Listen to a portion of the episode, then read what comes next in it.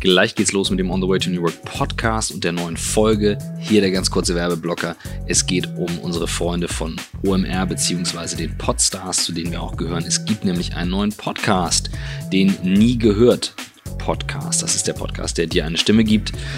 Der fantastische Host, die Schauspielerin Katjana Gerz, empfängt außergewöhnliche Menschen mit extrem abgefahrenen Hobbys, skurrilen Berufen, Dinge, von denen ihr wahrscheinlich noch nie gehört habt. Da sind Sachen dabei wie Warm-Upper, Lach-Yoga-Trainer, Poetry Slammer und, und, und.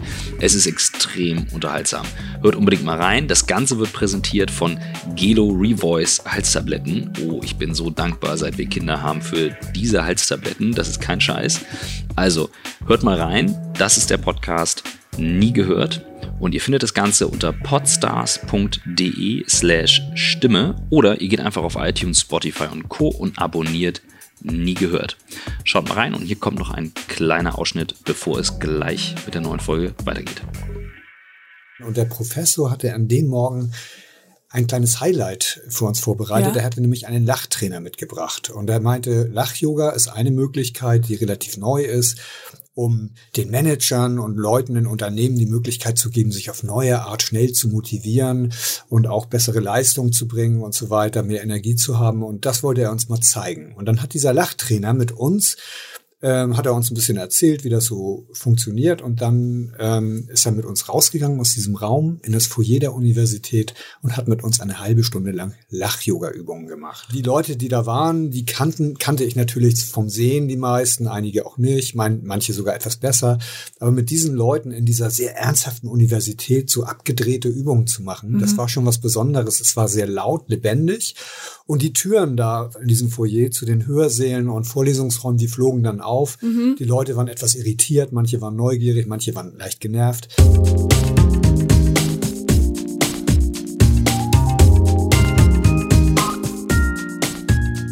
Herzlich willkommen zu einer neuen Ausgabe von On the Way to New Work mit Christoph Magnussen und mit mir, Michael Trautmann. Wir sind heute zu Gast in der unmittelbaren Nachbarschaft in einem sehr ikonischen Gebäude bei Gruner und Jahr. Und wir sitzen zusammen mit Arne Wolter, Chief Digital Officer bei Gruner und Jahr. Hallo. Vielen Dank, dass wir bei dir sein dürfen, diesen spektakulären Blick, den wir ja aus der Nachbarschaft eh nicht haben, genießen dürfen. Aber dieses Gebäude hat natürlich deutlich mehr Tradition. Wie bist du hier hingekommen? Was ist dein Weg? Was war dein Weg? Ja, ähm, ich glaube, so ein bisschen, äh, wenn man hier auf die Elbe guckt, kann man wahrscheinlich sagen, mein Weg startete ungefähr ähm, 60 Seemeilen äh, westlich, glaube ich, äh, von hier, also in Beschafen. Ähm, da bin ich zur Schule gegangen, aufgewachsen.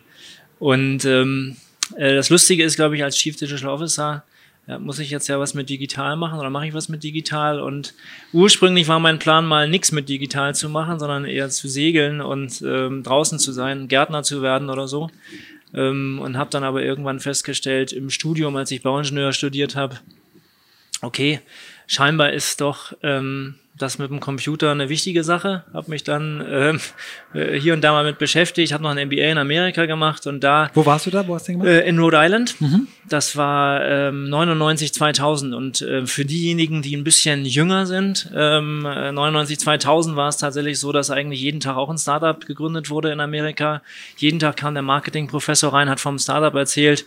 Und ich habe dann irgendwann gesagt, okay, irgendwie äh, muss ich auch was mit digital machen und äh, entweder gründen oder ähm, irgendwo anfangen als Assistent oder Berater im Digitalbereich 2000 und ähm, dann kam es irgendwie so, dass ich festgestellt habe, meine Kommilitonen, die können auch alle nur schnacken, aber keiner kann programmieren, kann ja auch bis heute nicht gut.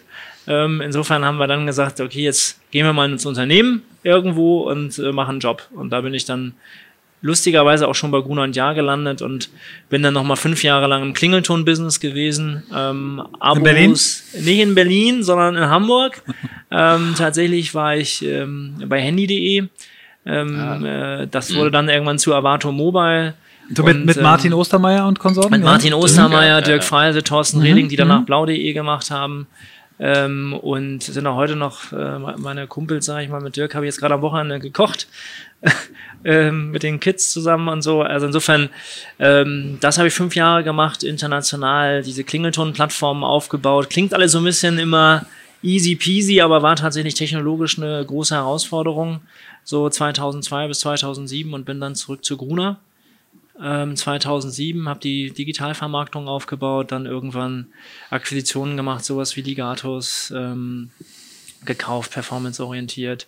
Chefkoch haben wir dann irgendwann gemacht ähm, und ja, irgendwann 2013 haben dann Stan und ich, mein damaliger Chef, den Digitalbereich übernommen und seit 2015 mache ich es alleine.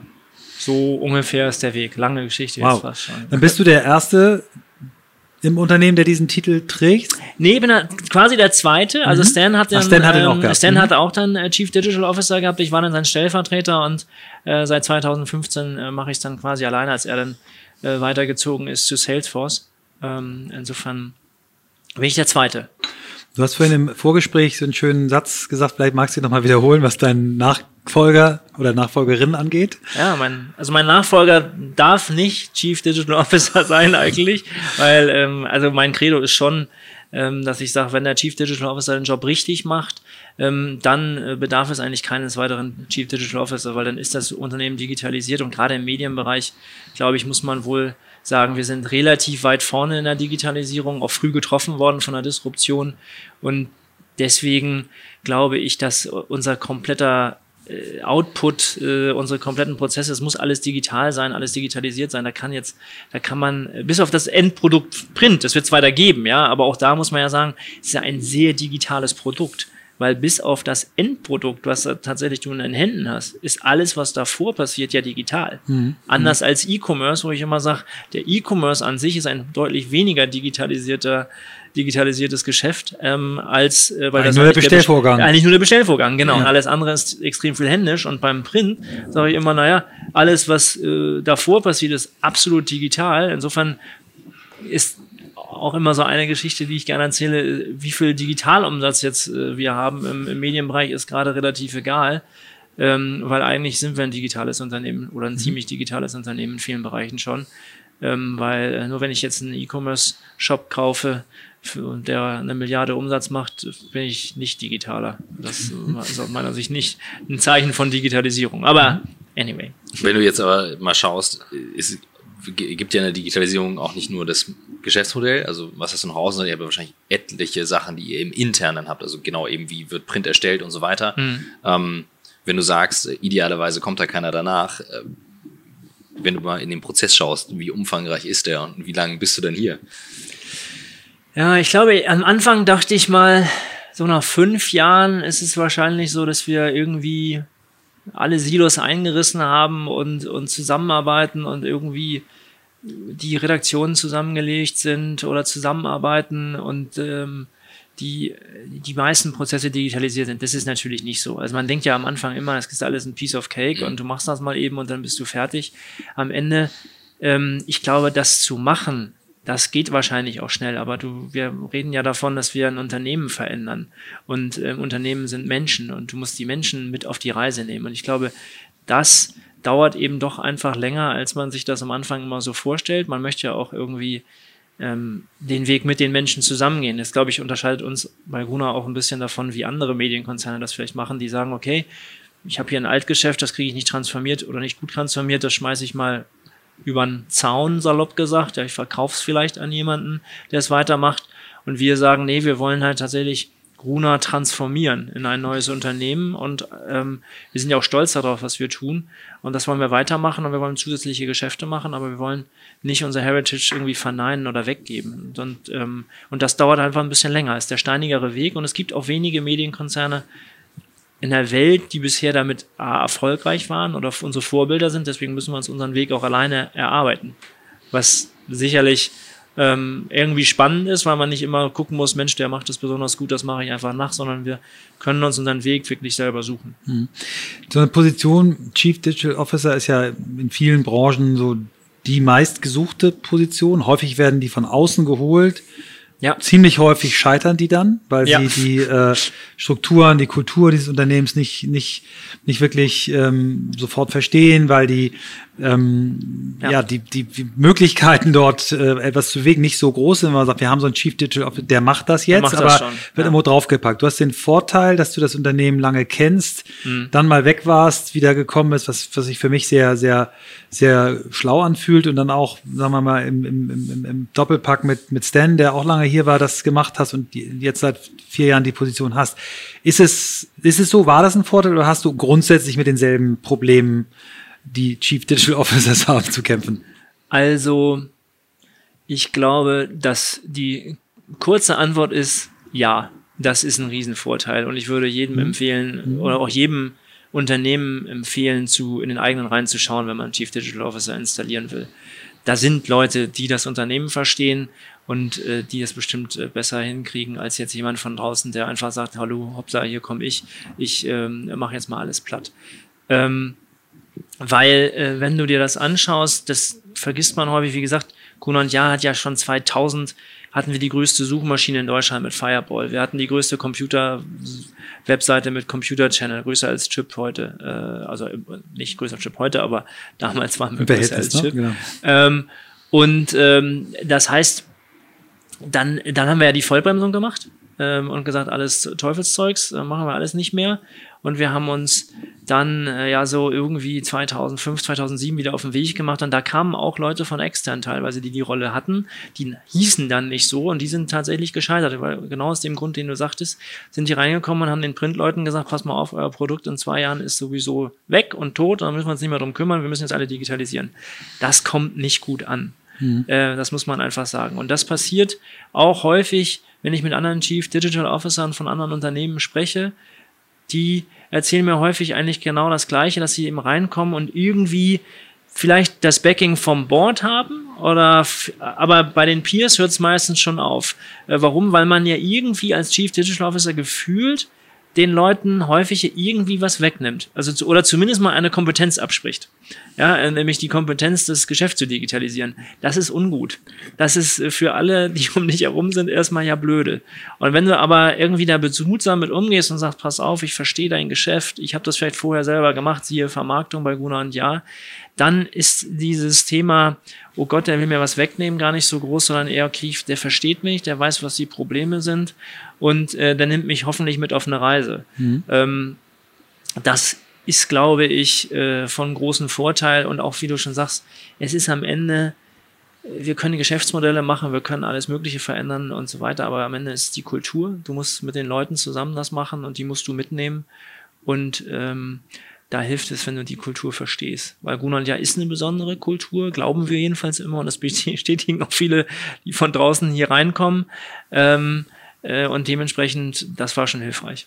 Kannst du da was draus teilen, wenn du sagst, ihr habt eine spezielle Kultur und und wie würdest du das angehen, wo du sagst, okay, das wäre mal ein Einblick, der könnte auch hilfreich sein für andere, die von außen drauf gucken? Weil das kann ja durchaus hilfreich sein, auch für Leute, die nicht aus dem Medienbereich kommen. Also erstmal, ich glaube, unsere Kultur ist besonders äh, davon geprägt, dass wir, ähm, ich glaube, es gibt ja dieses Buch von dem Hüter äh, Würde. Mhm. Ähm, wir gehen einfach besonders ähm, anders besonders nett miteinander um. Das mhm. ist so eine mhm. Gruner Art und Weise. Wir haben, kann ich bestätigen. Wir ja. versuchen ich glaube, das hat nichts damit zu tun, dass wir irgendwie hierarchielos oder so unterwegs sind. Ja, das ist gar nicht der Fall, aber es ist, oder noch nicht der Fall, vielleicht arbeiten wir auch dran, aber es ist schon so, dass wir nett miteinander umgehen wollen, respektvoll miteinander umgehen wollen, Meinungen akzeptieren wollen von anderen Menschen und auch den Diskurs suchen mit den Menschen. Ähm, und das zieht eine gewisse Art von Leuten auch wieder an ähm, und ähm, das sorgt, glaube ich, für diese besondere Kultur, dass wir einfach ich habe es mal in einem anderen Zusammenhang ähm, etwas drastischer ausgedrückt, wir haben eine geringe Arschlochquote. Mhm. Ähm, ich glaube, das ist es, das trifft es einfach. Und das finde ich äh, weiterhin auch das, was das Unternehmen ausmacht. Das macht, macht auch einfach Spaß, hier zu arbeiten. Auch wenn ihr unten reinkommt äh, ins Foyer, seht ihr halt, wie die Leute da irgendwie nett sitzen, mhm. zusammen arbeiten und einfach ähm, Spaß am Arbeiten haben. Und durch die, das Zweite, was wir jetzt eben sehen, dass wir relativ junge Leute, viele junge Leute auch anziehen dadurch. Warum? Weil wir eben auch diesen Willen vermitteln, dass wir es verändern wollen, dass wir und dass du Möglichkeiten bei Golan Ja hast. Du hast mhm. Möglichkeiten selber Geschäfte zu übernehmen, Frühverantwortung zu übernehmen und wir sind, äh, ich sag mal, so hart von der Disruption betroffen, dass es auch nicht mehr dieses Thema gibt, okay, ich glaube, wir haben ein Problem, sondern wir haben ein Problem, wir müssen mhm. es lösen und jetzt lass uns alle anpacken, das hinzukriegen und dabei kannst du helfen. Mhm. Und das ähm, äh, fühlt sich gut an.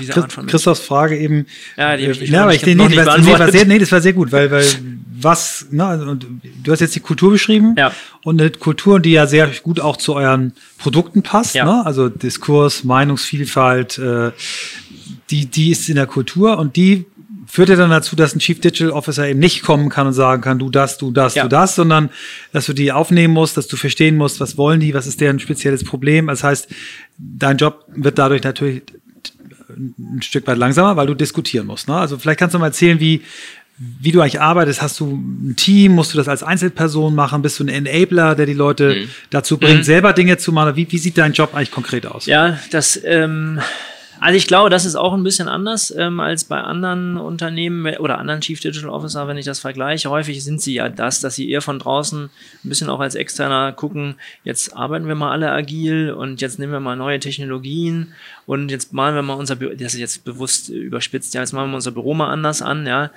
Ähm, das ist nicht so unbedingt meine Rolle, sondern meine Rolle ist von vornherein gewesen, weil ich aus dem Business komme, eher der Business-Typ zu sein, Business-Mokel. Mhm. Ähm, ich habe ja wirklich auch die Verantwortung für den Umsatz. Also ähm, und ich habe auch wirklich die Verantwortung für die Leute. Also in meinem Bereich arbeiten ja irgendwie wenn man Frankreich noch dazu zählt, sind das tausend Leute. Ah, also okay. Wirklich, das ist natürlich ein ganz bestimmt. Ja. Das ist mhm. ganz anders als bei vielen anderen Konzernen. Das ist nicht so, dass kommt mal jemand, der CEO hat das Gefühl, wir müssen mal digital machen, jetzt hole ich einen CDO und jetzt kriegt er dann noch irgendwie einen Stab von zehn Leuten und die erzählen dann schlaue Sachen und sagen den anderen, wie sie es anders machen sollen. Das ist bei uns nicht so. Ähm, ich habe die Verantwortung für die Webseiten, für die Technologie, für die äh, Redaktion zum großen Teil auch sogar mit, auch ähm, außergewöhnlich. Ähm, ich habe Verantwortung für die, ähm, also ich für Chefkoch, also sprich alles rund um die Marken selber. Ähm, und ich habe die, ähm, ich habe die Verantwortung für ähm, die digitalen Vermarktungsplattformen, die international sind. Ähm, Ligatus eben auf der einen Seite. Wir haben einen eigenen Startup aus dem Greenhouse gegründet, AppLike, inzwischen 50 Leute, hoher zweistelliger Millionenumsatz, super profitabel. Also können wir gleich nochmal drüber mhm. sprechen, glaube ich, wie wir es geschafft haben, tatsächlich ein Startup im Unternehmen zu gründen. Äh, und wir haben auch noch ein Greenhouse, wie gesagt, das Innovation Lab, was wir aufgebaut haben. Wir haben einen Fonds und wir haben M&A. Und das sind alles, das sind die ganzen Bereiche, die ich verantworte. Okay. Ähm, und auch eben mit P&L und ähm, äh, den, den Menschen, die da drin sind. Und das war schon, ich sag mal in Anführungsstrichen, eine Bedingung, weil ich äh, gesagt habe, okay, wir müssen was verändern, aber wir müssen auch, Webseiten machen wir auch nicht seit gestern, machen wir seit 20 Jahren. Ähm, und deswegen haben wir auch da gesagt, da muss es jetzt mal irgendwie nicht so Silo denken. Die eine Webseite ist bei der einen Verlagsgruppe, die andere bei der anderen. Wir haben 27 unterschiedliche Content-Management-Systeme, sondern das haben wir tatsächlich einfach 2013 konsolidiert. Das hat lange gedauert. Sieht man ja auch von außen dann nicht, wenn man sowas Lustiges macht. Das hat aber viel gebracht. Mhm. Ähm, insofern würde ich sagen, wenn man sich schneller bewegen will und nicht nur einfach ein bisschen Kultur, sondern auch Business machen will, dann macht das schon Sinn, auch jemandem die Business-Verantwortung digital zu geben. Mhm. Ich glaube, es ist in Medien aber speziell. Ich, wenn ich jetzt bei BASF gucken würde, würde ich sagen, okay, der Chief Digital Officer kann wahrscheinlich jetzt nicht die Verantwortung für äh, Crop Science kriegen und äh, das macht mir keinen Sinn. Ja, das mhm. gibt's äh, Prozessdigitalisierung. Das ist mhm. auch ein anderer, das ist eine andere Job Description dann. Mhm. Das Thema ähm Digitalisierung des Arbeitens, also sagen wir mal, ähm, sich irgendwann von PDFs zu verabschieden, in der Cloud ja. arbeiten. Achte drauf, diesmal mache ich den Punkt. Ich, ähm, ich, ich ähm, lausche und schaue. Ist das, fällt das auch in deinen, in deinen Bereich oder, oder? Also, da ist es tatsächlich so, dass wir im Zuge des Umzugs, also wir werden ja, wie gesagt, oder habe ich vorhin, glaube ich, erzählt, mhm. irgendwie 2021, Ende 2021 mal die, dieses äh, schöne, aber eben auch ähm, unkomfortable oder unpraktische Gebäude äh, verlassen. Wir ziehen dann in die Hafen City. Ähm, und äh, das Thema hat für uns eben drei äh, unterschiedliche Bereiche. Wir nennen das ja Projekt Elf, Elb aufwärts, also wir ziehen mhm. ein bisschen die Elbe hoch. Ähm, und äh, in der Kommunikation heißt es Elf aufwärts. Mhm. Das eine ist eben neues Gebäude, mhm.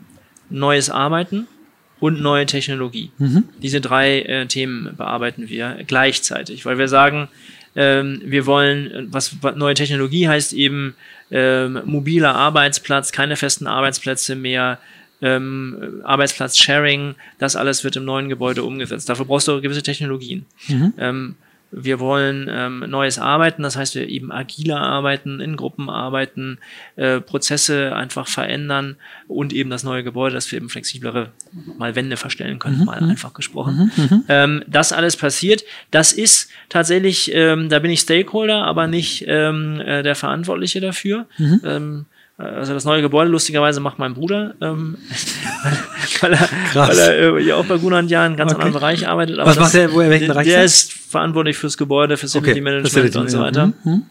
Und der macht das Projekt. Insofern können wir uns da ab und zu mal am Kaffeetisch abstimmen. Aber ähm, darum kümmere ich mich nicht. Also Technologie ähm, die, mhm. Also wir welche, ich sag mal, welche früher welche grauen Kisten stehen auf dem äh, auf dem Schreibtisch, darum kümmere ich mich nicht. Ähm, auf der anderen Seite enable ich das halt natürlich darüber, dass ich mir schon genau äh, die Geschäftsführer der einzelnen Units angucke, was weiß ich, AppLike oder Ligatus, die sind oder auch Chefkoch, die sind natürlich sehr autark unterwegs. Mhm. Und äh, was ich tue, ist, wenn ich mit denen mich ähm, alle drei Monate zusammensetze, dann gibt's eben auch mal ein Topic, okay, wie geht ihr denn Agilität an? Welche. Herausforderungen mhm. bringt das denn mit? Also Ligatus muss man wissen, zum Beispiel hat angefangen, Agilität einzuführen. Ähm, ich glaube wirklich, würde sagen, fünf, sechs Jahre äh, ist das her. Da haben sie darüber nachgedacht, wie machen wir denn das? Ähm, dann haben sie angefangen, ähm, Titel wegzunehmen. Da bist du nicht mehr Senior Developer gewesen, sondern konntest auf deine Karte schreiben, was du wolltest ähm, und so weiter. Und haben sich dann auch eben überlegt, okay, wenn wir einen neuen Bewerber haben, wer holt den denn jetzt ab? Ja, das haben sie im Team dann diskutiert mhm. und gesagt, mhm. nee, warte mal, also wenn der Chef, also der, der, der, der kann das nicht machen, wir müssen irgendwie das so alles ausdiskutiert. Die haben es ein bisschen übertrieben. Und diese Diskussionen unter meinen Geschäftsführern der einzelnen Bereiche, die, äh, die forciere ich, damit sie voneinander lernen können. Wirklich nicht, ich gebe vor, seid, mhm. jetzt, wart mal, jetzt werdet mal besonders agil, sondern ich sorge dafür, dass sie die darüber diskutieren. Das finde ich tatsächlich glaube ich, besser, weil ich bin nicht allwissend. Ähm, ja. Und ähm, möchte also alles, was du siehst, quasi sagst du, guckt euch das mal an, dass, äh, dass genau. du quasi eher bist, die. Leute darauf stößt und genau, sagst, guck dir das doch mal an, wie die wie die das machen mhm. und wo, wo haben die auch, ähm, wo sind die an die Grenzen gestoßen, wo haben wir es zu weit getrieben, weil es ist natürlich irgendwie schöne neue Welt. Also jetzt gerade lustigerweise bei den App-Likes, die, die Gründer sind 27, äh, ich glaube 27 und 30, ja. Mhm. Die sind also eher so, Carlo, der CTO, ist halt jemand, der sagt, also ich, man, man nicht übertreiben mit der Agilität, ähm, äh, lass mal irgendwie auch was hinkriegen. Also, und das ist jetzt wirklich, ich meine das nicht mhm. ähm, äh, suffisant oder so, das ist, äh, alle Modelle haben ja Vor- und Nachteile, aber ich glaube, es hängt einfach auch davon ab, wiederum, wer macht's. Ja, ja also wie, wie, das ist, und dementsprechend gucke ich mir das lieber an und sage dann, komm, jede Führungskraft muss für sich selber auch einen Weg finden, wie er damit umgeht. Ähm, ich möchte das nicht ähm, zentral vorgeben. Mhm. Ich glaube auch mhm. nicht, also das ist wieder, ist auch total widersinnig. Ja, wenn ich sage, agil und äh, Verantwortung äh, dezentral äh, bei Gunnar und Jahr und bei Bertelsmann zu leben, dann kann ich ja nicht sagen, so jetzt arbeiten wir aber alle so. Mhm. Das, das, das, geht nicht. Ja. Gleichzeitig gibt's gleichzeitig gibt's dann aber auch die Challenge, dass wir hatten eingangs als über das Beispiel Kommunikationskanäle gesprochen, dass es eben Leute davon mhm. überfordert sein können, dass wir dann eben heute seit, ich sag mal, nicht mal fünf, sechs Jahren auf einmal eine Vielzahl ja. an Kanälen haben. So, und ohne Vorgaben, beziehungsweise Vorgaben klingen wir so hart, aber ohne mal so zu zeigen, okay, so machen wir das jetzt künftig, ist zumindest unsere Erfahrung häufig, dass die Leute dann total überfordert damit sind. Das, das stimmt. Ähm, innerhalb einer Gruppe oder eines Unternehmens ähm, sagen wir mal App-like, sagen wir mal Digital Products, also die die Webseiten haben, machen, äh, oder von Ligatus, da ist es total richtig. Das kann nicht sein, dass Ligatus in Frankreich anders kommuniziert als mhm. Ligatus in Deutschland. Ligatus hat halt äh, alles auf Google Docs auf der einen Seite und dann nutzen sie Slack ähm, für alle mhm. ähm, Kommunikation intern. Ähm, das, da hast du total recht. Das muss durchorganisiert sein. Ähm, oder welche, welche Boards nutze ich? Nutze ich Trello oder was auch immer. Ja, das ist, da ist es schon so, das muss im einen Unternehmen klar vorgegeben sein. Aber ehrlich gesagt, ob jetzt Ligatus oder äh, AppLike und Chefkoch das gleiche Tool nutzen, das wäre gut, wenn man darauf kommt nach Diskussion, dass man sagt, okay, hey, das, was du nutzt, macht Sinn. Wenn die aber sagen, aus besonderen Gründen mache ich das nicht, ist das für mich kein Beinbruch. Mhm. Ich möchte nicht derjenige am Ende sein, der sagt, ich habe jetzt mit äh, XY einen Rahmenvertrag vereinbart und weil ich den mhm. Rahmenvertrag so toll vereinbart habe, müsst ihr das bitte auch alles auch. Das ist nicht so. Ähm, bei Gunnar Ja in Summe ist klar, hast du total recht. Also wir können jetzt nicht sagen, der eine, äh, also der Stern nutzt ähm, im Print, äh, sag ich mal, die, die äh, Kollegen gehen irgendwann auf Google, die anderen mhm. gehen, ähm, äh, gehen auf Office 365, das machen wir nicht. Das, mhm. Da hast du schon recht. Aber ich sag mal, im, also innerhalb vom Haupthaus, das muss schon koordiniert sein, da habe ich total recht, das muss, da können wir nicht irgendwie Wildwuchs haben, aber bei den Satelliten sage ich, da können sie sich ein Stück weit selbst organisieren. Ob sich das mhm. irgendwann ändert, kann sein, ähm, aber im Moment geht da für mich Geschwindigkeit vor ähm, Konsolidierung und Effizienz. Ähm, weil solange, also mein Credo ist immer, solange Geschäfte über zehn Prozent im Jahr wachsen, ähm, muss ich alles dafür tun, tun damit sie äh, Landgrabbing äh, ja. und, und Wachstum äh, schnell weiter hinkriegen und nicht sich äh, damit aufhalten, ob jetzt Arne gesagt hat, nimm doch mal bitte irgendwie dieses oder jenes Tool. Das möchte ich nicht. Mhm. Aber bei tausend Leuten plus der Verantwortung und den verschiedensten Themen und den verschiedensten Kanälen, was ist, wie behältst du den Überblick, ohne dass du jetzt äh, völlig durchdrehst. Also, ähm, ich glaube, wir haben mal vorhin darüber gesprochen, ich kann ähm, äh, ganz gut für mich priorisieren, was jetzt wichtig ist und wo ich glaube, da muss ich jetzt besonders stark reingucken ähm, und, und helfen oder einfach auch die Projektleitung übernehmen, vielleicht selber. Äh, das mache ich ja wirklich super selten, mhm. also bei großen M&A-Sachen oder sowas ähnliches, mhm. da mache ich es dann irgendwann selber. Ähm, aber ähm, ansonsten äh, versuche ich mich im Wesentlichen mit den Geschäftsführern auszutauschen, die Themen zu verstehen, ähm, ein Sparingspartner zu sein, wenn die Probleme haben und einfach gute Hinweise zu geben, mhm. hoffe ich jedenfalls, dass ich das tue. Ähm, und äh, Kommunikationswege, welche nutze ich da? Ich glaube, all of the above. Ähm, also ich äh, ich sag mal so im EC, also sprich Executive Committee bei Gunnar und Jan, nutzen wir im Wesentlichen inzwischen irgendwie WhatsApp und ein bisschen E-Mail. Ähm, bei Legatus nutze ich nur noch Slack. Ähm, da bin ich dann halt mit drin, wenn ich es halt mhm. will. Und ähm, ähm, und äh, ansonsten äh, teilweise eben äh, ansonsten auch immer noch viel E-Mail und ähm, aber ich versuche inzwischen dazu überzugehen, wieder mehr zu telefonieren mhm. ähm, und mit den Leuten zu sprechen.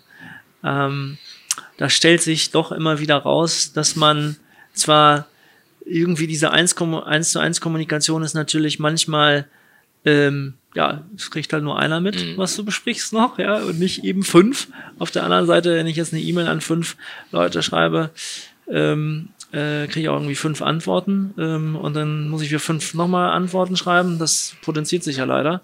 Äh, deswegen versuche ich tatsächlich einfach die Sachen per E-Mail, äh, per, per, direkten, äh, an, per direkter Ansprache zu, zu klären. Mhm. Das funktioniert gut. Mhm. Ähm, und so, glaube ich, behalte ich jedenfalls einigermaßen den Überblick. Also ich habe jetzt nicht so, bin nicht der Typ, der sagt, okay, alles klar, morgens zwischen acht und zehn mache ich E-Mails, dann mache ich nur Meetings und dann wieder nur, das ist nicht das ist nicht mein Ding. Ich bin eher so der ähm, on the fly to new, new work. Und nicht. Alles klar. ähm, ich habe von äh, Julia Jekel einen Satz, den habe ich glaube ich schon jetzt drei oder vier Mal ähm, zitiert, jetzt zum letzten Mal, weil, weil du kannst ihn am besten beurteilen. Sie hat neulich in Berlin bei der Work Awesome gesagt, dass wir in einer Zeit leben, in der zum ersten Mal junge Menschen ins Unternehmen kommen, die mehr über die Zukunft wissen, als viele, die schon im Unternehmen drin sind. Fand, ja. ich, fand ich sehr, sehr stark, äh, be bewegt mich seitdem. Ähm, ich kenne auch euer Haus jetzt schon lange, viele Kontakte, ähm, viele Berührungspunkte gehabt. Es gibt hier Leute, die 20, 30, 35 Jahre hier im Haus arbeiten. Ja. Es gibt ganz viele neue Junge. Ähm, wie gehen die Alten damit um, dass neue Leute hier reinkommen, die über die Zukunft mehr wissen als die Alten? Ich glaube, die Pauschalantwort ist natürlich da schwer zu geben, aber wenn du in einer Medienindustrie arbeitest, hast du dich ja zu irgendeinem Zeitpunkt dafür entschieden, dass du, glaube ich jedenfalls, eine gewisse Neugier hast. Ähm, und diese Neugier, ähm, äh, die sorgt dafür, dass du auch neugierig bist, was denn neue Leute, die von draußen reinkommen, denken und warum. Insofern glaube ich schon, dass wir hier einen sehr offenen Diskurs einfach haben und die Leute miteinander sprechen und sagen, das ist ja cool, was man machen kann und die lernen, die sind bereit zu lernen von ähm, von den jungen Leuten, die reinkommen. Und natürlich hast du Friktionen. Natürlich hast du Themen, wo ähm, vielleicht mal jemand aus dem Finance-Bereich sagt, ähm, wir dürfen, wir dürfen, wir müssen uns schneller bewegen und, und, und die Geschwindigkeit erhöhen bei Veränderungen, aber gleichzeitig dürfen wir nicht, äh, sag mal, die, die Eichung verlieren. Das kann nicht gleichzeitig mhm. heißen, dass ich deswegen nicht mehr äh, vernünftig äh, weiß, wo eigentlich die Kosten anfallen oder was weiß ich, immer salopp gesprochen. Ja? Also das müssen wir weiterhin hinkriegen. Aber das funktioniert und es gelingt uns ganz gut, weil wir, äh, wie gesagt, diese Neugier schon im Unternehmen, und das ist wenn, auch kulturell, ich glaube, das haben wir gut hinbekommen äh, in den letzten Jahren, dieses Thema, wir müssen Sachen ausprobieren, wir müssen uns verändern, wir wollen uns verändern. Und wenn wir mal eine Sache daneben, ähm, äh, äh, mit einer Sache daneben liegen, dann ist das zwar blöd, aber es ist nur dann wirklich blöd, wenn wir es zwei oder dreimal nacheinander machen. Also wenn wir jetzt irgendwie, Stefan Schäfer hat so schön damals ja gesagt, als wir frei gemacht haben, als wir mal so einen Yellow-Titel ausprobiert haben, da haben, da haben wir den Balance ausgeschossen und zwar nicht ein bisschen, sondern volle Elle. Mhm. Ja, also wirklich weit ins Aus und weit am Tor äh, daneben. Ähm, okay, das ist schlecht, aber wir haben das daraus gelernt und ähm, wir haben danach ähm, vergleichsweise wahnsinnig viele Titel und auch davor ja schon Titel gemacht, die es immer noch gibt. Ja, äh, Barbara oder mit Hirschhausen, den Titel, den wir gemacht haben, das ist irre, wie erfolgreich wir damit sind. Mit Printpublikationen, ähm, das ist schon bewundernswert. Und ich glaube, diese Neugier zu haben und Sachen auszuprobieren, ähm, das zeichnet uns im Moment aus und auch die Geschwindigkeit. Also früher haben wir, glaube ich, zwei Jahre gebraucht, um einen neuen Titel in den Markt zu drücken. Heute ist es teilweise so, dass äh, wir zusammensitzen und sagen, warte mal, wir müssen eigentlich mal was mit Guido äh, Maria Kretschmer so ein, so ein Heft machen. Der ist noch bei Vox, dann machen wir das mal. Und dann geht das auch relativ schnell. Ja, mhm. also das merkt man ja auch bei Bertelsmann, rücken wir ein bisschen näher zusammen, das habt ihr sicherlich mitgekriegt mit der Content Alliance. Ähm, und ähm, Ad Alliance haben wir ja schon mit einem Vermarktungsthema. Da merkt man eben auch, dass sich da was tut. Wir wollen schneller, agiler sein und das, das gelingt uns, weil wir nicht mehr ganz so verspannt sind. Und bevor es gleich mit dem On the Way to New Work Podcast weitergeht, hier die kurze Werbeunterbrechung für unseren Werbepartner Blinkist. Blinkist ist eine App, mit der ihr über zweieinhalbtausend internationale Sachbuchbestseller innerhalb von 15 Minuten erfassen könnt. Das sind nämlich Zusammenfassungen von Büchern zu allen möglichen Themen. Das können Leadership-Bücher sein, Biografien, Psychologie, Ratgeber und so weiter. Also alles Mögliche, was man eben doch gerne mal lesen möchte. Und ihr kennt das vielleicht, häufig hat man diese Bücher stapelweise neben dem Bett liegen oder nimmt sie mit in Urlaub oder hat sie in der App und möchte sie lesen, kommt aber nicht dazu weil es natürlich auch noch tausend andere Themen gibt, dann bekommt ihr hier eben die Zusammenfassung in 15 Minuten. Außerdem am Ende von jedem Titel konkrete Handlungsanweisungen und etwas, was auch hier in den ähm, Zuhörer-Feedbacks immer wieder kommt, Lifehacks für die Produktivität. Großartig. Das Ganze gibt es auf Deutsch und auf Englisch. Schaut da mal rein, Buch auswählen, einfach mal ausprobieren. Das Ganze ist kostenlos zum Testen, also die Möglichkeit, das einfach mal auszuprobieren. Jeden Monat kommen so an die 50 Titel hinzu. Das können Titel sein wie die sieben Wege zur Effektivität oder eben Biografien, wie schon gesagt, alles Mögliche dabei, wie ich Dinge geregelt kriege. Also wirklich extrem viel dabei. Schaut jetzt mal auf die Website blinkist.de slash newwork, denn dort bekommt ihr 25% Rabatt auf das Jahresabo. Wie schreibt man das Ganze? blinkist.de slash newwork. Blinkist.de slash newwork. Raufschauen, angucken, ausprobieren. Und jetzt viel Spaß mit der Folge. Auf welche, auf welche neuen äh, Medienkanäle seid ihr besonders neugierig? Also im Podcast wird halt massiv gehypt momentan. Ja. Äh, davon profitieren wir natürlich auch. Total. Wir können uns das gar nicht erklären, aber okay, gut. Ähm, Video, ein Ihr habt ja, vielleicht können wir beim Podcast mal hängen bleiben. Ihr habt ja gerade wirklich ein Stimmt, ja herausragenden ja. Erfolg da. Ne? Also, ja, ja, ich glaube, Faking Hitler äh, ist super. Ja. Ähm, was leider vielleicht gar nicht so viele mitkriegen, wir haben mal mit elf Freunden, haben wir auch einen extrem geilen mhm. Podcast, mhm. Ähm, ist bei Audible, mhm. wir müssen unter Ausschluss der Öffentlichkeit, da muss man gucken, wie wir damit weiter umgehen und auch, ähm, sag mal, du als Physiker von PM, auch bei Audible, mhm. Top, ähm, mhm. Top Podcast. Also wir haben wirklich, und wir haben noch ganz schön viel in der Pipeline, also stay mhm. tuned, ähm, weil wir natürlich äh, einfach, was weiß ich, bei Sterncrime ist noch so viel möglich, mhm. äh, bei Neon, da haben wir wirklich tolle Sachen noch, die kommen. Ähm, und Faking Hitler ist natürlich so ein, so ein Aufschlag gewesen, wo wir auch gesagt haben, okay, den wollen wir richtig machen. Also nicht so ein bisschen, äh, sondern einfach gut. Und ich glaube, das zeigt sich, ähm, dass dass ein Podcast ein Hype-Thema ist. Das stimmt, aber wir, wir schaffen es auch wirklich ganz neue Leute auch mit dem Faken Hitler mhm. Podcast reinzuziehen in Podcast. Das sehen wir bei den, bei den ähm, Feedbacks, äh, die wir bekommen.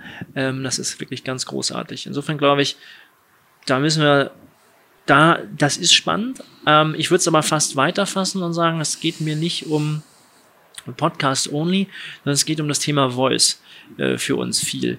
Warum? Weil du auf einmal ja Chancen hast, die sich ergeben für uns als Verlag, die wir so nicht hatten vorher. Wir können der Brigitte eine Stimme geben. Mhm. Also du wachst heute sagst du, okay, die Brigitte ist die Brigitte ist die Brigitte. Du weißt aber nicht, welche Stimme dazu gehört. Und irgendwann weißt du das. Du weißt, welche Stimme Chefkoch hat. Ist die männlich oder ist die weiblich? Ähm, ist der Stern männlich oder weiblich? Ähm, hat er vielleicht sogar mehrere Stimmen? Mhm. Ähm, oder ist, kannst du dir Yoko zukünftig schlicht und ergreifend von Yoko vorlesen lassen? Äh, über dein Smart Device, ähm, wenn du es halt willst. Ähm, weil, warum? Weil wiederum über AI wir in der Lage sein werden, in zwei Jahren, dann liest Joko, liest Joko einmal irgendwie, weiß ich nicht, vier, vier Stunden irgendwie aus dem Buch vor und danach kann er AI dann halt automatisch sagen, okay, jetzt, jetzt kann er, jetzt kann er alles vorlesen, was er will, mit der richtigen Intonation. Ich glaube, vier Stunden reicht wahrscheinlich noch nicht ganz als Einlese, als Training, aber dahin gehen wir ja. Mhm. Und das ist für mich so spannend, äh, dass ich sage, äh, Voice ist für uns schon ein wahnsinnig wichtiges Thema. Wie schätzt Bewegtbild ein? Bewegtbild ist super wichtig. Bewegtbild wird auch wichtig für uns oder ist, ist eine Riesenchance natürlich mit der Content Alliance, mit RTL ähm, zusammen noch mehr zu machen, als wir es vielleicht heute machen. Da bekommt Stefan ja jetzt so eine übergreifende da, Rolle. Stefan ne? hat jetzt eine, eine, ich glaube, man kann sagen, eine Doppelrolle. Also vielleicht auch für die Hörerinnen und Hörer, die Stefan Schiffers nicht genau, kennen. Ja. Vorstand Gruner und Ja und jetzt. Ähm genau, der ist jetzt also er ist Chief Product Officer für alle ähm, Inhalte, Geschäfte bei Gruner und Ja verantwortlich. Ähm, und auf der anderen Seite ist er jetzt seit äh, Anfang Februar auch verantwortlich für alle Fernsehinhalte von ähm, RTL, also bei der Mediengruppe RTL. Insofern ähm, ja. Klares Bekenntnis da, zu Bewegtbild. Ich, ich glaube, ich glaube, da, da ergibt sich einiges, ja, das, was ich mhm. gerade sagte. Ähm, ich glaube, Bertelsmann in Deutschland äh, ist, wir müssen uns über Kreativität definieren und, und investieren in mhm. Content und nicht versuchen, einfach nur Technologie und, und Reichweite zu bauen wie Facebook und Google. Aber wenn wir schaffen, halt die coolsten Formate zu machen, dann werden auch, dann ist auch ein Facebook äh, von uns teilweise abhängig oder äh, mit Instagram oder was auch immer, weil sie natürlich diese Inhalte brauchen, um die richtigen mhm. Nutzer anzuziehen. Also jedenfalls, das ist schon ein super spannendes Thema. Aber jetzt habe ich den Faden verloren. Ich wollte doch auf irgendwas nee, noch antworten. Nee, nee, war alles, war alles gut. Ah, Christoph genau, hat gesagt, die, na, was, wie gehst du mit den Kanälen so, um? Wo seid ihr die, Kanäle, die ja. Video, also Video mhm. ist schon wichtig für uns, klar. Ähm, dass ähm, die Frage eben einfach Video um des Videos produzieren, was wir ja auch mal eine Zeit lang gemacht haben und was auch irgendwie andere viel gemacht haben, das ist es nicht. Wir müssen auch da gucken, was ist eigentlich was verfängt mhm. langfristig, ja, also nicht einfach nur Reichweite mhm. bauen und dann Hurra sagen, wir haben jetzt aber irgendwie 100 Millionen Visits, äh, Quatsch, äh, Page-Views mhm. und, und Video-Views und die vermarkten wir ganz toll. Das ist ein ähnliches Geschäft, siehe äh, Media-Partisans. Also ich Nee, man soll ja nicht. Also ich glaube, die haben auf, es läuft nicht mehr so super. So. Also das ist einfach, das ist ja auch nicht schlimm. Ja, also ich ja. meine, wir haben das auch gemacht. In, in Frankreich haben wir uns auch Geschäfte da an, an Land geholt, die so waren. Und das, mhm. ja, da sieht man dann, dass es irgendwann Klar. schwierig wird. Ich würde gerne mal auf, auf, auf Joko und Konsorten kommen. Also einmal würde mich interessieren, ähm, habt ihr quasi, für mich ist das ja gedrucktes Instagram. Also ihr habt quasi Testimonials, die, die in Social Media oder große Reichweiten haben, den habt ihr jetzt eigene Magazine. Habt ihr das erfunden? Habt ihr das im Ausland irgendwo gesehen?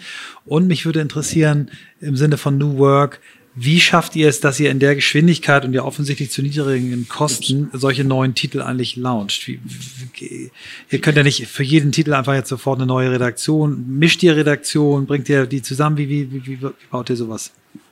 Also das ist natürlich der Beste, der die Frage beantworten kann, ist natürlich eigentlich Stefan, ähm, weil er, glaube ich, einfach der Urvater äh, dessen ist, was wir hier geschafft mhm. haben mhm. Äh, mit dem äh, Personality-Magazin ähm, oder aber ähm, ich sag mal, ein bisschen haben wir gesehen, dass wohl ähm, Linda in äh, Holland ganz erfolgreich ist. Mhm. Ähm, also äh, Linda de Mol hat ja eine Zeitschrift in Holland, die erfolgreich war. Das haben wir uns ein bisschen angeguckt. Wir hatten auch sonst schon da nochmal hingeguckt und gesagt, Mensch, wie könnte man das in Deutschland auch machen? Und haben dann Barbara 2015, glaube ich, mhm. in den Markt gebracht. Das war das erste, ne? Barbara. Das war das erste, genau. Und da sind wir äh, da sind wir ja auf, äh, ja, fruchtbaren Boden gestoßen bei ihr auf der einen Seite, weil man muss ja auch jemanden finden, der das machen will. Ja, es ist ja auch nicht jeder irgendwie eine Zeitschrift machen, aber sie hat dann damals ja, glaube ich, O-Ton war, ich habe schon immer darauf gewartet, dass mich jemand fragt. ähm, mhm, mhm. so, das, das ist dann passiert. Dann haben wir gesehen, hm, wenn das funktioniert, dann lass uns noch mal gucken, was noch funktionieren könnte. Ich glaube, was das nächste, was wir gemacht haben, war, glaube ich, war das war das Hirschhausen, ähm, bei Hirschhausen, bei Sterngesund Leben, weiß ich nicht mehr genau. Und dann haben wir es dann Joko gemacht und so weiter. Mhm. Ähm, und jetzt äh, Wohllebenswelt äh, ähm, kommt ja ähm, als nächstes ähm, raus. Gestern gerade, glaube ich. Äh, Boateng, Boa haben ja, wir gemacht, Boa genau. Mhm. Ähm, also das ist, äh, das kriegen wir schnell hin. Und warum kriegen wir schnell hin? Weil wir einfach tolle Redaktionen haben, die ähm, äh, gerade jetzt ähm, auch Guido ähm, und, und äh, Barbara sind ja quasi aus der, aus der gleichen Redaktion und ähm, mit der Brigitte eng zusammen okay, entwickelt. Das heißt, es kommt immer aus einem eurer Kernprodukte. Kommt, ja, aber mhm. schon, das haben wir natürlich teilweise dann auch eben Leute, die wir dazu noch äh, nehmen und so weiter. Aber das funktioniert schon ganz gut, äh, muss man sagen, dass wir da ähm, die Prozesse so haben, dass wir einfach wahnsinnig gut sind, neue Konzepte dann schnell auch umzusetzen und äh, in den Markt zu drücken und dann, wenn es dann nicht funktioniert, dann auch eben zu sagen, gut, hat halt nicht funktioniert. Mhm. Also das glaube ich, ist schon auch so eine Art von New Work, also mhm. äh, dass wir eben in der Lage sind, das schnell und unkompliziert umzusetzen und nicht zu sagen, oh Gott, was, wie soll ich das noch alles mitmachen? Mhm. Also natürlich ist das auch nicht einfach ähm, und kostet viel Arbeit. Auf der anderen Seite macht es den Leuten ja auch irre Spaß. Also das ist ja eine Chance nach vorne. Du, also jetzt haben wir zwei Sachen. Den einen, die einen sagen, Print ist tot und jetzt müssen wir mal sehen, dass wir Kosten sparen. Ähm, und äh, wenn wir es nicht hinkriegen, dann müssen wir Leute äh, abbauen. Das ist ja, was ist das denn für eine Geschichte? Das ist ja keine Geschichte nach vorne. Wir haben halt irgendwann gesagt, wir wollen eine Geschichte nach vorne und die Geschichte ist, wir wollen der beste Magazinverlag sein, wir wollen die besten Magazine machen und wir wollen auch neue Magazine machen. Und da kriegst du auch die Leute mit angezündet, weil dann bist du nicht auf ein Abstellgleis, sondern du bist halt, ich mache neue Sachen. Ich kann nach vorne was entwickeln. Ich bin nicht nur einfach ähm, äh, hinten rechts. Verteidiger der. Ja, das ist blöd. Den Niedergang. Genau, das willst du nicht. Du willst, auch, du willst auch nach vorne mhm. gehen. Und das hat, das hat super geklappt. Und da ich, ich glaube, da kann auch noch mehr kommen. Und wenn man dann gerade um das abzuschließen, dieses Feld sich anguckt, wir haben ja, ich glaube, es ist wahrscheinlich 15 Jahre her, haben wir mit Tim Melzer mal ein Magazin gemacht. Ah, wow. Essen und Trinken für jeden Tag. Da ist, da ist und Trinken für jeden Tag war damals fast tot. Wir haben es mit Tim Melzer gemacht und ist von, glaube ich, 100.000 Auflage auf 450.000 Auflage gestiegen. Wow. Das ist eigentlich die, der Urvater, die Urmutter äh, des, äh, des Testimonial- oder Personality-Journalismus. Äh, das haben wir damals ähm, gemacht. Das haben wir, da muss man eigentlich sagen, völlig bekloppt, dass wir damals diesen Trend nicht richtig erkannt haben mhm. und schon mehr gemacht haben. Wie, also ich bin jetzt gerade drauf gekommen, weil du sagtest, und dann entscheiden wir uns relativ schnell, wenn es nicht klappt, dann raus zum Beispiel. Ja. Das braucht ja gefühlt so eine Haltung, wo du sagst, ähm, ich akzeptiere, das kann halt morgen so sein, wir stellen hier ein Team auf und kann halt sein, dass es nicht funktioniert. Ja. Das klingt total einfach, aber es gibt ja auch Leute, die halt lange dabei sind, für die ist auch immer Angst mit im Nacken, die sagen, uh, was kommt jetzt? Wie gehst du in diesem Spannungsfeld ähm, Leute, die Angst davor haben, äh, auch zu sagen, hat nicht funktioniert, versus du, ich sehe das völlig nüchtern und dann äh, machen wir es halt nochmal. Wie bringst du diese Haltung rein? Oder bringst du die rein? Vorleben, machen und äh, nicht die Leute, die es gemacht haben, nicht in die Ecke stellen und sagen, was für ein, was für ein Loser, sondern mhm. sagen, also ein bisschen wie in Amerika und Deutschland die Startup-Kultur und äh, Mentalität sich unterscheidet, ja. In Amerika, wenn du gesagt hast, ein Startup gemacht, gegen die Wand gefahren, geil, cool, warum, wieso, mhm. erzähl mal, in Deutschland, echt, oh Mensch, du bist aber nicht so gut, ne? Mhm. Leidest du sehr darunter? So, ähm, und das wollen wir nicht, wir wollen halt ähm, Sachen, wir haben äh, in Deutschland hier äh, haben wir eine Fuck-Up-Night ähm, gestartet, ähm, ja. die wir im Medientreff bei uns machen, wo wir genau das ähm, äh, die Leute auf die Bühne heben und sagen, erzähl mal, wie mhm. war es denn? Ja, äh, und äh, am Anfang haben wir, ich glaube, wir haben äh, auch erzählt, warum Neon dann nicht geklappt hat. Und Stefan hat erzählt, warum es mit Freien nicht geklappt hat. Und ähm, ich meine, Faking Hitler ist ja auch letztendlich eine Fuck-up. Absolut. Podcast ja, aber also, was ist denn passiert ja. damals? Ja. Haben wir gesagt, oh Gott, alles furchtbar und ja. alles irgendwie, das war alles ja nur furchtbar, nach, nie, nie nach vorne gerichtet, sondern die Frage ist ja, was passiert damit mit solchen Fehlern und wie kannst du daraus lernen? Mhm. Und ähm, das ist die, die Kultur, aber das war jetzt nicht von heute auf morgen. Mhm. Also um das auch ganz klar zu sagen, wir waren jetzt nicht äh, 2013 gesagt, so, das machen wir jetzt mal und 2014 waren wir damit durch, sondern es ist immer noch ein Prozess, wo wir besser werden und natürlich mhm. ist es nicht für alle einfach. Aber und im Digitalen haben wir dazu ja das Greenhouse ähm, aufgebaut, ähm, wo wir ähm, gesagt haben, der Prozess in einem Konzern, das kennt ihr, ihr redet mit Konzernen, Fuzis ja viel auch und berät die. Ähm, und was passiert dann normalerweise ist es ja so, du hast eine Idee, irgendjemand hat eine Idee, lass mal was machen. Ähm, und dann, wenn man Glück hat, sagt dann irgendwann, okay, wir machen das. Was passiert dann? Dann kommt eine Horde von Menschen, die sagt, okay, wir machen das wirklich, aber jetzt muss man einen Businessplan machen. Dann machst du einen Businessplan. Dann kommt eine Horde von Controllern. Ich habe nichts gegen Controller, ich finde die super. Aber die kommen dann und sagen, ich glaube 2022, das mit der Wachstumsrate von 2%, ich glaube, es sind nur anderthalb. Und dann sagst du dir, echt? Okay, diskutierst das nochmal. Dann kriegst du das Go und ich sag mal, von Idee bis Umsetzung brauchst du wie lange? Ein Jahr, anderthalb Jahre. Wie viel Geld hast du ausgegeben? Kommt aufs Produkt an. Wenn es eine Webseite war, wahrscheinlich eine bis anderthalb Millionen Euro. Dann, nach anderthalb Jahren, stellst du fest, wenn du das Produkt live bringst, will ja gar keiner haben. Will keiner haben, okay, schlecht, aber ist doch eine so eine coole Idee, müssen wir nochmal pivoten. ja? Also, weil wir glauben ja alle dran. Und Sankt Kost, komm, egal. Und dann geht's weiter. So, nach zwei Jahren sagst du irgendwann, okay, ist jetzt wirklich von, von Dutt und machst das dann nicht mehr. Da haben wir gesagt, das wollen wir nicht mehr. Wir wollen äh, ein, ein Greenhouse haben, ein Innovation Lab, was genau andersrum rangeht, sagt, geile Idee, okay, alles klar, glauben wir alle dran. Bevor wir jetzt irgendwas aufschreiben, wir machen jetzt ein Minimum Viable Product. Das machen wir mit drei Leuten. Ein äh, Design Thinker, ein Business Mokel und ein Entwickler. Wir schieben das auf die Rampe. Nach drei Monaten ist das spätestens live. Dann haben wir, oder nach zwei Monaten idealerweise, dann haben wir Realtime KPIs, also äh, also muss ich jetzt wahrscheinlich anders sagen wieder, also, also wirkliche Werte, also Nein, klicken, die, klicken die Leute drauf, mhm. äh, funktioniert das, was ist, was ist der CP, äh, CPO oder CPI, was mhm. auch immer es für ein Produkt ist.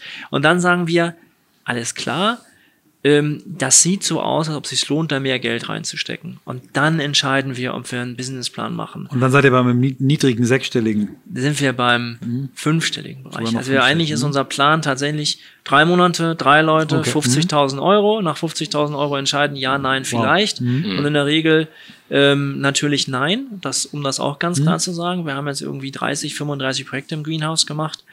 Ähm, und natürlich ist das größte Teil der, der Sachen funktioniert dann nicht.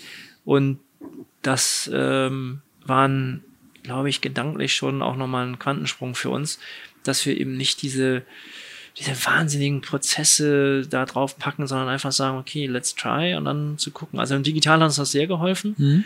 Und wir haben jetzt ja wirklich tolle Projekte daraus äh, auch gemacht, die die wir, die wir weiterverfolgen, äh, die groß auch werden können. Wie ist da euer Ansatz? Holt ihr euch Leute von außen? Mischt die mit eigenen? Sind es nur eigene? Sind die unternehmerisch beteiligt? Wie, wie, wie geht das? Sowohl als auch, bis auf unternehmerisch beteiligt ist schwierig, komme ich gleich dazu. Mhm. Ähm, also, wir haben, mein Wunschszenario war von Anfang an mit demjenigen, der es aufgebaut hat, äh, mit Jens äh, Oellicke zusammen, dass wir gesagt haben, wir wollen gerne Leute eigentlich aus intern haben, weil wir ein kreatives Haus sind, wir glauben, dass wir gute Ideen haben, aber häufig natürlich, oh, wo gehe ich denn damit hin?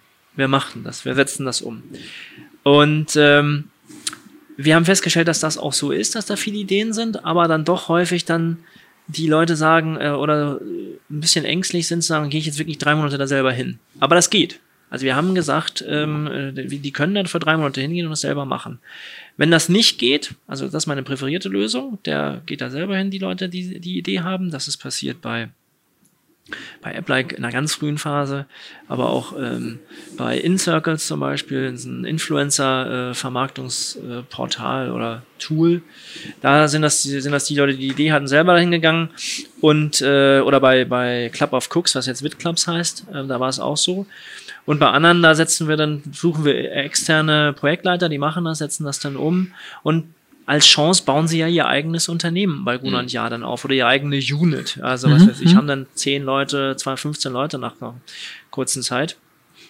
Ähm, und das Incentive-Modell oder die, was wir eigentlich haben, ist, hey, wir zeigen dir innerhalb von drei Monaten, wie man Minimum Viable Product macht. Wir zeigen dir für drei Monate, wie man ein Startup aufbaut. Und Krass, du kannst attraktiv. danach nach drei Monaten wieder in deine normale äh, Abteilung zurück und dein Job ist noch da. Also genau das, was du normalerweise ja nicht hast, wenn du dich dafür mhm, entscheidest. Ja, mhm. Und das alleine ist ja schon eigentlich ein irres Incentive. Und wenn es nicht geklappt hat, was hast du gelernt? Mhm. An, an äh, wie probiere ich schnell was aus? Wie kriege ich die KPIs? Wie interpretiere ich die?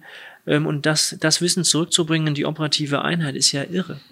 Ja, also insofern, äh, das ist schon toll und unternehmerische Beteiligung ist in Großkonzernen immer schwierig, aber auch da ähm, sind wir so, dass wir inzwischen sagen, okay, wenn es sehr spezielle Rahmenbedingungen ist, dann ist es nicht unmöglich. Aber es ist mhm. fast unmöglich. es ist fast unmöglich. Aber es ist wirklich schwierig. Ich habe damit ein halbes Jahr meines Lebens letztes Jahr verbracht. Ähm, ja. äh, es hat geklappt. Ist ja auch tatsächlich so, dass doch meiner Erfahrung nach äh, nehme ich immer mehr wahr, das kommt so aus dieser Zeit in Berlin, wo jeder das Gefühl hat, ich muss jetzt Gründer sein. Ja. Musst du ja gar nicht. Also muss ja keiner. Nein, also so. Gründer sein ist cool. Also das hat natürlich tolle Facetten. Alles total Haken dran, ja. Aber es hat auch einfach irre Nachteile. Weil Cashflow kommt halt nicht aus der Steckdose. Ähm, und äh, du musst halt die nächste Finanzierungsrunde irgendwann machen. Das kostet Zeit. Und das, das ist Zeit, die geht von deinem Produkt ab. Ja. Das kann, also, und es kann auch echt, also ich glaube, die Story habe ich noch nicht geteilt, das kann ich immer teilen. Ich habe tatsächlich mal in ähm, meiner zweiten Firma, um die Miete fürs Büro für den nächsten Monat zu zahlen, auf der Straße in Berlin, auf der Chausseestraße, mein Auto verkauft. Ja. Ich habe wirklich mein Auto gestanden und mein Auto ja. verkauft an den Typen ja. zu völlig unterbezahltem Preis. Mhm. Und dann haben wir die Miete nochmal wieder gezahlt. Mhm. Und wir haben oft genug so knapp äh, kurz ja. vor Insolvenzfinanzierungsrunden gemacht. Und das kann genau. echt, also ich habe zum Beispiel für mich gelernt, ich habe keine Lust, mich mit den Investorenthemen rumzuschlagen. Ja, die sind für mich genau. so ätzend. Ja. M&A, Geld eintreiben, das können andere wunderbar. Kann ich gar nicht. Hm. Und, das, und, und schon ist eine Facette da, wo ich sage als Gründer, nee, will ich nicht. Und wenn du dich aufs Produkt konzentrieren willst, klingt es für mich so, so wie ihr es aufsetzt, dass ich sagen kann, hey, ich konzentriere mich da auf Content bauen, das Produkt, was soll dabei genau. Und kann testen, ob es funktioniert. Genau. Und das ist ja auch als aus Sicht eines Konzerns, äh, du hast jetzt Konzern Fuzzi, das Wort, ihr hat ja auch einen Konzern oder ihr gehört ja, zu einem großen Konzern. Ja. Und, und, aus Sicht eines Konzerns ist es ja wirklich auch ein Bekenntnis zur, zur eigenen Organisationsform, sondern nein, wir wollen unternehmerische mhm. äh, Initiativen aus uns selber heraus machen und, ja. äh, und das, was du sagst, ist genau richtig. Wenn dann jemand nach drei Monaten sagt, hey, ich spüre, das ist genau mein Ding, ähm, dann kann er sich ja selbstständig machen. So und oder oder er ist so genial, dass ihr dann diese eine dieser Ausnahmeregelungen hinkriegt. Sagt, genau. auf der Typ, der hat da in den drei Monaten so ein Brett hingelegt oder diese Frau. Wir wären bescheuert, wenn wir die jetzt nicht. Richtig. So. Oder und, und, und, wie gesagt, und wenn es halt nur ist, dass ja. du dein eigenes äh, von von du bist halt vorher Projektleiter irgendwo gewesen dann und du hast dann auf einmal bist du Geschäftsführer von einer kleinen ja. Einheit bei 100 Jahren, kannst die groß machen. Ich meine, wie cool ja. ist denn das? Also diese Chance, den Mitarbeitern zu bieten finde ich schon großartig. Mhm. Und ähm, wie gesagt, wir haben ein paar Sachen, die auch echt toll laufen. Das ja. schon. Sag mal, vielleicht noch ein paar, bevor wir noch ein bisschen auf dich persönlich und so, wie du dich eigentlich so motivierst, wie du dich äh, inspirieren lässt, kommen wir vielleicht nochmal auf das Thema Apps. Was, was für Apps habt ihr gebaut, die ich kenne, die wir kennen können? Ähm, naja gut, also äh, unsere ganz normalen Marken natürlich, ja. klar. Ähm, also Chefkoch ist unsere erfolgreichste App auf der ähm, im, im Food-Bereich die, da kommt noch einiges. Mhm. Uh, stay tuned. Also in den nächsten, bis Ostern kommt noch was, äh, was Cooles. Ähm, und ähm, was wir zum Beispiel jetzt gebaut haben im, im Greenhouse auch, ist eine App äh, rund um Meditation, heißt Balloon, mhm. ähm, weil wir gesehen haben in unseren Zeitschriften, dass ein schon ein Mega-Thema, Achtsamkeit. Ähm, und da war auch so äh, der Prozess, da ist, sind wir hingegangen und gesagt, Achtsamkeit ist ein Mega-Thema, wir müssen irgendwas mit Achtsamkeit machen. Wollen wir eine Achtsamkeitsuniversität machen? Wenn ja, wie machen wir denn das? Und dann haben wir irgendwann festgestellt, nee, wir fangen mal mit so einer App an. Ähm, das Spannende daran ist, wir haben schon drüber gesprochen, das ist ein Voice-Thema. Mhm. Heute ist es eine App.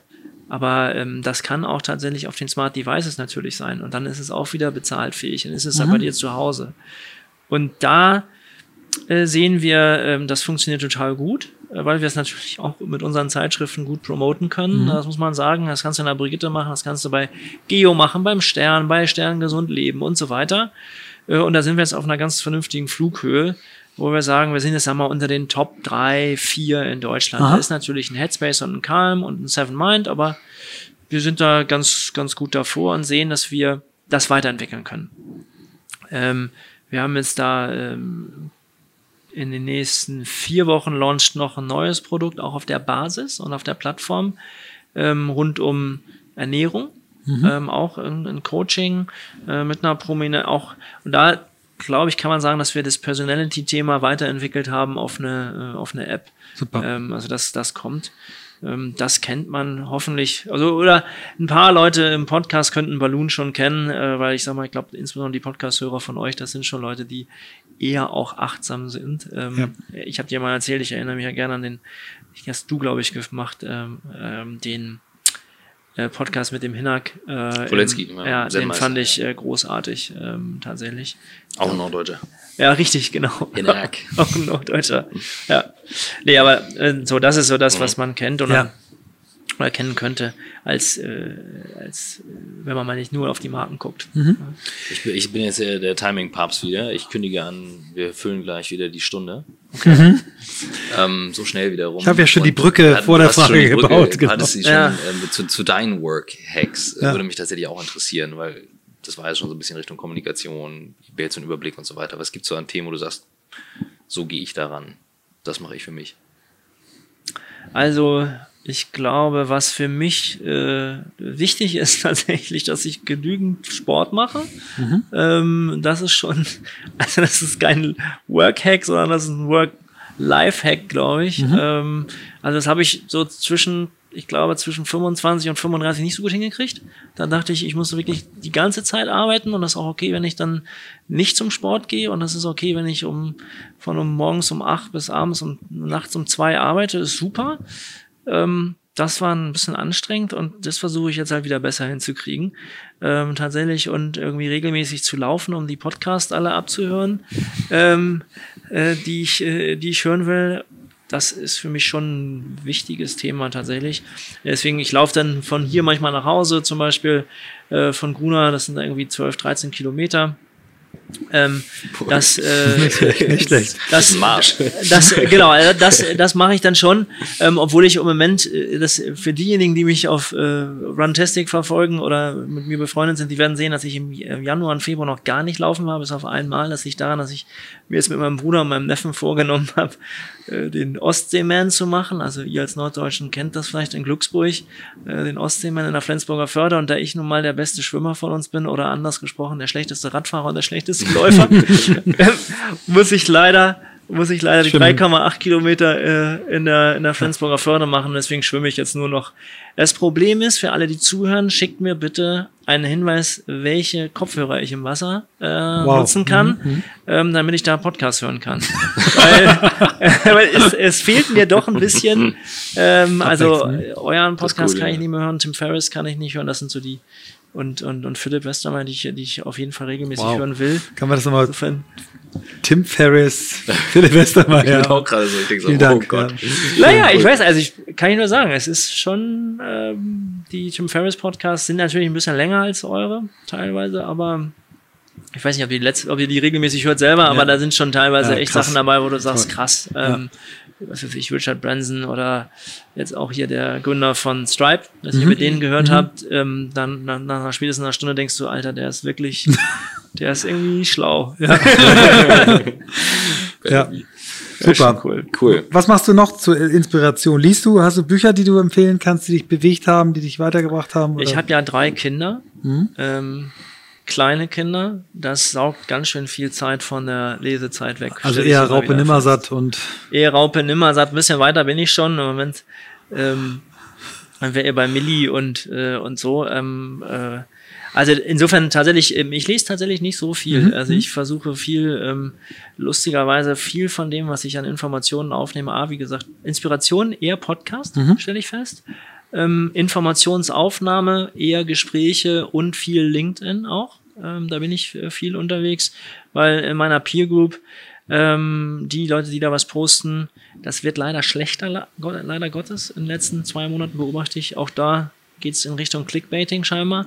Aber ähm, da ziehe ich viele relevante Informationen raus. Ähm, was passiert in der Branche, äh, was ist relevant. Und zwar äh, es ist internationaler für mich einfach. Also insbesondere wenn ich jetzt gucke für für die AdTech-Geschäfte, die wir betreiben oder, oder so alles, was international ist, kriege ich eher bei LinkedIn mit. Das kriegst du in den deutschen mhm. Medien leider nicht mhm. mit. Mhm. Ist auch ein großer Kritikpunkt, den, man, den ich habe. Da sind unsere Medienberichterstattungen leider ein bisschen Nabelschau. Das ist nicht so doll, aber ja, da muss man sich manchmal nicht wundern, wenn man dann hinten runterfällt, leider. Was gibst du deinen Kindern mit auf den Weg? Was, was, was rätst du denen, wenn die jetzt irgendwann in Richtung Orientierung gehen?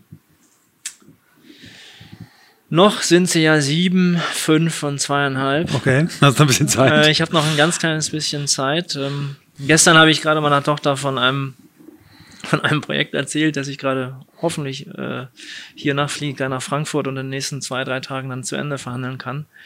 Ähm, das, äh, das hat sie äh, verwirrt nachhaltig und hat sie nervös gemacht und sagte, oh Gott, oh Gott, hast du dann bald keinen Job mehr? Ich sage, nee, alles gut. Aber ähm, die, ähm, ich glaube, was ich damit auf den Weg gebe, ist tatsächlich nicht das, was häufig, glaube ich, auch in diesem Podcast ja gesagt wird, so die müssen die müssen programmieren lernen. Das halte ich für falsch, um ehrlich zu sein. Ähm, ich glaube, die Grundlagen dafür sind wichtig. Äh, also logisches Denken, Mathematik, okay, das sollte man mal verstanden haben und machen. Ähm, aber viel wichtiger ist es, glaube ich, tatsächlich ähm, Kreativität zu fördern ähm, bei meinen Kindern, wenn es irgendwie geht, wenn sie Interesse daran haben. Äh, das halte ich für wichtiger, weil ich glaube nicht, dass, ähm, wenn du dir anguckst, wie sich AI entwickelt, und wir wollen jetzt nicht in dieses ganze Thema äh, rein, das verstehe ich, weil so viel Zeit haben wir nicht, aber ich glaube nicht, dass wir ähm, in 10, 15 Jahren selber programmieren müssen, also jedenfalls nicht mehr so viele von uns, ähm, sondern es wird eher sein, dass du ähm, strukturiert den Maschinen, also strukturiert deswegen Mathematik, logisches Denken wichtig, ähm, sagen wirst können, was dann tatsächlich ähm, zu tun ist. Ähm, und ich unterhalte mich da viel mit meinem Neffen drüber, der, oder meine beiden Neffen, der, der eine studiert Mathematik oder promoviert, äh, nee, macht einen Master gerade und der andere studiert äh, AI und ähm, Informatik, Informatik und ähm, die sagen halt äh, beide mir, das ist äh, tatsächlich wird so schnell gehen, dass man eben doch das etwas, das Kreativität und das, was du machen willst, das ist das Entscheidende. Ähm, und ich glaube, äh, dass Jack Ma das auch mal gesagt hat, ähm, äh, dass das ähm, Empathie, das sind die Themen, die du den Kindern mitgeben solltest und nicht äh, mit sieben Jahren die auf eine Hack- oder Coding-School zu schicken. Können andere machen? Ich glaube, das mache ich nicht. Cool. Vielen Dank. Bitte. Danke dir.